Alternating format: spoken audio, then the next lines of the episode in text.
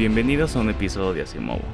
Este solo es una mini introducción a los temas que va a tratar el podcast en las siguientes semanas. El tema en general es la transición de la Edad Media a la Edad Moderna en Europa y de por qué es en este periodo que las instituciones medievales básicamente no son capaces de sobrellevar la crisis. A pesar de que llevaban mil años evolucionando, y adaptándose a situaciones distintas. Hablaremos por supuesto de la reforma, de la revolución militar, de la revolución del comercio, de qué es y si existió siquiera la llamada crisis general del siglo XVII y el conflicto más característico de esta transición, la guerra de los 30 años.